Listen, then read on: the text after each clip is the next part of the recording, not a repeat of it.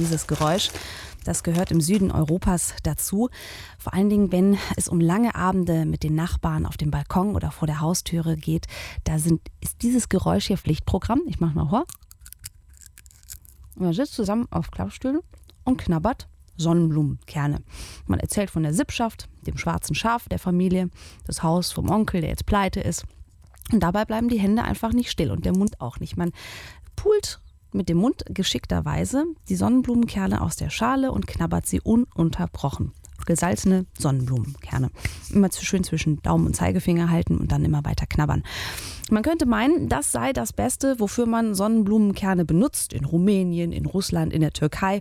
Aber nein, jetzt kommt eine Sonnenblumenkernwende. Man kann nämlich aus Sonnenblumen auch Öl machen, das Sonnenblumenöl. Eines der meist produzierten Pflanzenöle weltweit. Unter Hobbyköchen gilt es als nicht, nichtssagend und eher als langweilig. Aber es gibt Kenner, die widersprechen. Ob zu Recht, das wollen wir jetzt herausfinden. Dafür haben wir nämlich unseren Reporter und Gourmet Mats Kastning losgeschickt. Sagen Sie uns doch bitte, wo Sie da sind. Ich bin jetzt hier in Bonn im Haus Zimmermann. Das ist ein Geschäft für Speiseöle und Essigspezialitäten. Das ist so ein richtig gemütlicher Laden mit vielen Holzregalen, in denen hunderte von Flaschen aller möglichen Größen und Farben stehen. Nudeln kann man auch kaufen, Honig habe ich gesehen und auch Tomatensäfte kann man hier auch noch erwerben. Ähm, das Wichtigste aber, warum ich hier bin, ist, hier werden nicht nur Öl und Essig verkauft, sondern die werden hier auch hergestellt. Ich hatte da jetzt sofort den Begriff Ölmühle im Kopf. Aber damit ist der Inhaber, Herr Rümczek, nicht einverstanden. Warum? Ja, wir haben ja hier unten keine Esel, die irgendwelche Mühlsteine ähm, von links nach rechts bewegen und unsere Saat zerquetschen. Wir sind hier eine Manufaktur und arbeiten mit Pressanlagen, aber nicht mit irgendwelchen Mühlsteinen und ähm, Nein, das war früher mal so gewesen. Heute nennt man das Manufaktur. Gut, und die Manufaktur ist jetzt nicht hier oben im Laden, die ist im Keller. Und deswegen gehen wir jetzt einfach mal hier die Treppe runter. Hier sind auch an der Seite schon die ganzen Ölkanister, das sind richtige Mehrliter-Kanister aufgereiht. Hier unten kommt dann riesige Zwiebeln liegen hier rum und die Säcke mit den Kernen, die dann hier unten zu Öl verarbeitet werden. Und hier, jetzt müsste man es auch schon hören, sind die Ölmühlen oder das, was jetzt hier, was er als Manufaktur bezeichnet hat. Da fällt als erstes einmal auf, ich hatte mit Öl immer verbunden, dass es eine Flüssigkeit ist. Äh, was ich jetzt hier sehe, ist hier Tropfen aus einem fleischrollartigen Gerät, kleine Trockenwürstchen raus. Was ist das? Das sind die Pressrückstände.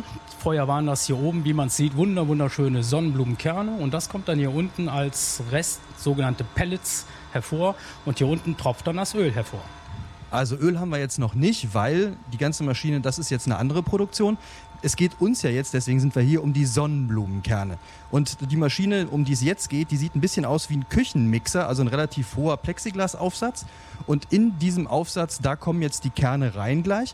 Frage, bei so einem edlen Öl, was jetzt hier produziert werden soll, wo kommen denn die Kerne her? Die Kerne, da haben wir einen Demeterbauern in Schleswig-Holstein, jetzt besonders für die Saat. Ähm, die wird natürlich, wenn wir unseren Jahresbestand kennen, wird das entsprechend für uns angebaut und dann beliefert. So, dann würde ich doch jetzt einfach mal vorschlagen. Hier, sieht, hier ist ein großer Sack. Wie, wie viel ist da ungefähr drin? Was sind das so? Wir haben ja immer die 25 Kilo Säcke. Nur so kriegen wir die auch gehoben und hier runter in die Manufaktur. Und hier haben wir jetzt zum Beispiel die Sonnenblumenkerne, die wir gleich mal in die Ölpresse hineingeben werden. So, dann würde ich das sagen, dann probiere ich das einfach mal. Ich mache es mal selber. Nehme mir einfach mal hier so eine Schütte voll und schütte das mal hier rein. Moment. So, also Kerne sind jetzt oben in der riesigen Küchenmaschine drin. Und ähm, müssen wir die jetzt noch anschmeißen oder geht das jetzt gleich von selber? Das geht gleich von selber, das kommt jetzt gleich. Der braucht erstmal eine Weile, bis er das nach vorne geschoben hat. Und da vorne kommt es schon hervor. Jetzt sieht man hier die Pellets, die läuft wie eine Wurst vorne heraus. Also die Pellets hier, das kommt schon, aber das Öl, da warten wir jetzt noch drauf. Und ich bin richtig gespannt, weil ich darf das dann gleich frisch aus der Maschine auch probieren. Und was draus wird und wie es am Ende schmeckt, das hören wir gleich von Mats Kastning in der nächsten Stunde hier im Sonnenblumenstudio bei WDR 5.